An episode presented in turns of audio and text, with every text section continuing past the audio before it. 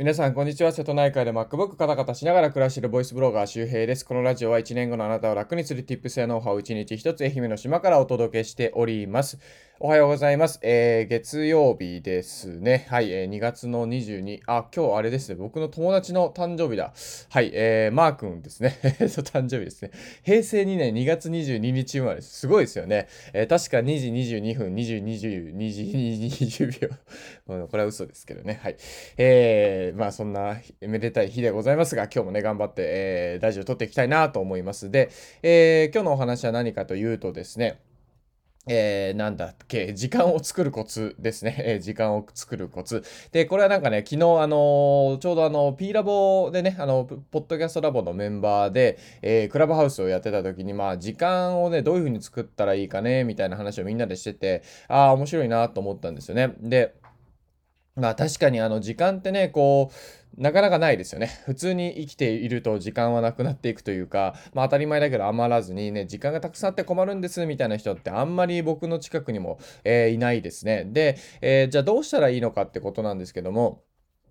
えー、ポイントとしては2つあって、えー、まず1つ目がやめることで、2つ目が隙間時間を使う、えー、ということですね。で、まあ、あの、やめることというのは、ま、集まるところ、あの、時間がないっていう状態って、やっぱり両手に荷物をもう持ちすぎて、これ以上持てないっていう状態なんで、じゃあ何かね、新しい、例えば、風呂桶を持ちたいってね、風呂桶？うん、なんか、まあ、段ボールを持ちたいとかってなった時に、じゃあ手を開けないといけないわけですよ。まあ、要するに何かを手放すということですね。手放さないと、やはり新しいものは持て出ないので、まあそういう意味でやめる。ということです。で、えー、僕の場合も、えー、時間がたくさんできたなという、えー、理由はですね、やっぱ会社員辞めたことが大きかったですね。あの、会社員を辞めると怖いとか、ね、お給料が入らないから怖いとか不安っていう人がいますけども、それ以上に時間という資産がめちゃくちゃ手に入ります。もうガッポガッポです。ガッポガッポ。昼まで寝てもね、ブログ書けるから。そう、あの、だからガッポガッポになるので、まあもちろんこれあの、結婚してたりとかね、お子さんがいるとちょっと状況が変わったりとかするので、まああれですけど、まあ基本的にやっぱりこう、サラリーマンしてるとね、まあ今でも通勤してる人いますよね。えー、通勤があったりとかさ、まあ、えー、通勤で平均確か、えー、どれぐらいだったっけ、40分ぐらいね、片道通勤時間あるから、で、それだけで1時間ちょい取られるわけですよ、1日ね。1日の中で1時間通勤に取られて結構大きいですよね。で、そういう時間とか、あとスーツをこう、なんだ、まあ今、まあ着ない人もいるかもしれないけど、まあ着替えたりとか、一応整えたりもしないといけないですよね、服とかをね。まあそれは大事なことだと思うんですけど、うん。まあ、なので、えー、会社に行ってると、まあ、たくさん時間を取られますよね。8時間勤務以上に、えー、それの関連した時間が取られるので、まあ、およそもう1日のまあ半分以上は会社に取られている、えー、というふうに考えてもいいんじゃないかなというふうに思いますね。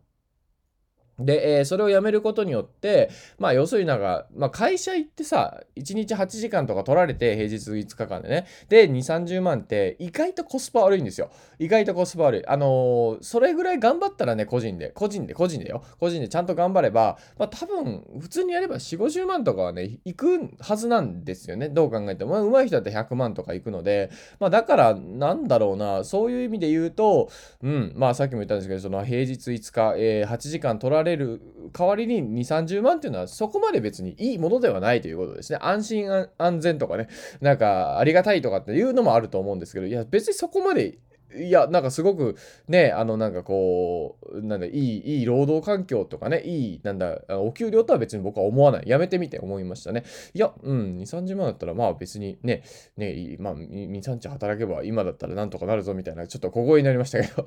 まあでも本当にね、あの、うまいこと仕組みを作ればね、そうなるんですよ。うん、これ別に怪しい話じゃなくてね。で、えー、じゃあそれをするために、じゃあどうしたらいいのか。じゃあいきなり会社員は辞められない。ね、でも時間を欲しいという場合はどうしたらいいかっていうと、そこで隙間時間というのがね、使えるようになります。隙間時間ですね。隙間時間。まあ、要するに5分、10分でも何か空き時間があれば、そこで、えー、うまく、えー、自分ができることとか、やりたいことをね、やっていくということです。例えば、情報発信をやっていきたいのであれば、えー、15分あれば、えー、Twitter が何個更新できたり、ブログがね、え下書きが作れるとか、見出しが何個まで入れるとか、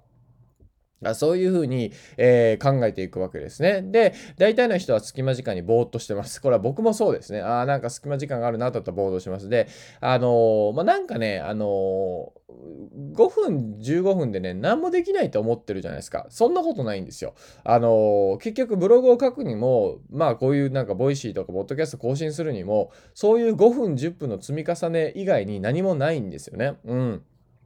あの、ピラミッドみたいなもんで、ピラミッドってあれ、でっかい三角形の石切ってきたわけじゃなくて、正方形か、だったかな？あの石を、まあ、正方形かわかんないけど、四角い石をさ、まあ、何千万個とか何百万個とか、えー、並べてるわけですよね。だから一個一個はまあ、小さい石というか、まあ、でかい石ですけど、何トンもあるね。えー、それをでも並べて、今、あの、大三角形になってるわけですよ。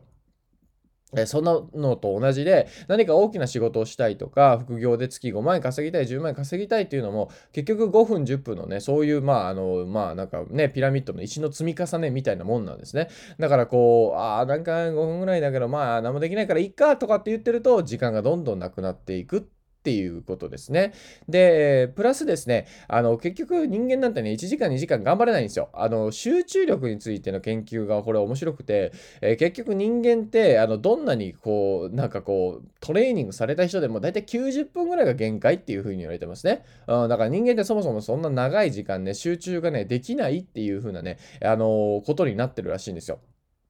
だから、それだったら5分、10分、ね、5分、10分の繰り返しで集中をしていく。で、それを、えー、まあ、まあ、要するに、あの、積み重ねていくと、えー、まあ、なんかこう自分がやりたいこととか、えー、成し遂げたかったことにつながっていくっていうことですね。で、5分できたというところでモチベーションが上がります。そう。5分、10分でもいいからやったっていうことですね。僕もこういう音声とかもね、5分、10分あればちょっとサクッとね、撮るようにしてるんですけど、あ、5分、10分話して終わったらですね、なんかね、達成感がやっぱあるんですよね。で、次の仕事につながる。モチベーションっていうのは前に進んでる感覚です。モチベーションというのは前に進んでる感覚ですね。えー、なので、何か一つ、えー、することによって次に行けるんですよ。だから5分、10分でやらないっていうのは、またモチベーションを、削いでしまうんです。ああ、また5分あったらやらなかった。15分あったらやらなかった。隙間時間も使えない。お僕はなんてダメなやつなんだ。みたいなね。なんかそういう風になってしまうので、そうじゃなくて5分、10分でいいから、えー、ツイート1本だけでも作ろうとか、ね、ブログの下書きまでやろうとか、あ、できたじゃんとかって思うんですよ。で、まあ、例えば洗濯機回しながら、えー、僕今これ 洗濯機を回しながらこれ撮ってます。そう。えー、洗濯機多分3、40分で終わるでしょだからその間に何個かね、こう、えー、こういうのやったりとか、朝のクラブハウスやったりとか、で、コーヒー沸かしてまったりしようとかね。で、終わったら、えー、干そうとか、まあ干すの 最近めんどくさいんでいつもあのコインランドリー行って乾燥機回してるんですけど、いや、まあ乾きにくいじゃないですか、今ね。まあしょうがない、しょうがない。はい。えー、しょうがない。もう干すの嫌いなんですよね。あれ。もう、な、な、な、な、なんなんだろう、干す作業ってね。はい。まあ、いや、やんないといけないね。はい。まあ、あの、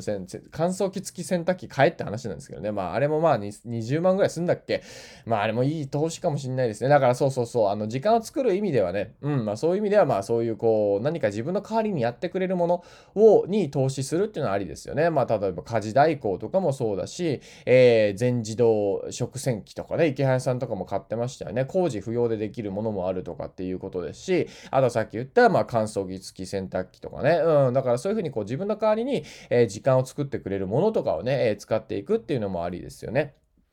で、まあ最初に戻るんですけども、まあなかなかね、あのサラリーマンでコツコツちびちびなんかビラビラビラってね、いろいろ時間テクニック使ってると、まあそれももちろん時間は使え、作れるんですけど、何もやっぱやめること。で、まあ半分やめることでもいいかもしれないですね。会社員を半分やめる。まあリモートワークに完全に切り替えるとか、えー、だから週で4日勤務にさせてください。3日勤務にさせてください。で、残りはね、副業とか自分で仕事で稼いでいくとかね、えー、そういうこともできるんじゃないかななんてことを思います。はい。というわけで今日の合わせて聞きたいを、えー、ここから紹介したいと思います。今日の合わせて聞きたいはですね、え、まあ一応、え、今日時間を作るコツだったので、え、自宅で、え集中時間を作る、えコツについて話をしている、え回がありますので、えまあ、自宅を集中空間にするコツかな。まあ要するに集中時間っていうのが大事なんですね。時間だけじゃなくて、集中してる時間が必要なので、じゃあどういうふうに集中をするか。で、そう、どういうふうな集中空間にするかってことがすごく大事です。環境の生き物なんでね。あの、だから集中するかどうか、環境によってるっていうことなので、えそういう、え集中しやすい環境を作るにはどうしたらいいかって話をしてますので、よかったら合わせて聞きたいから聞いてみてください。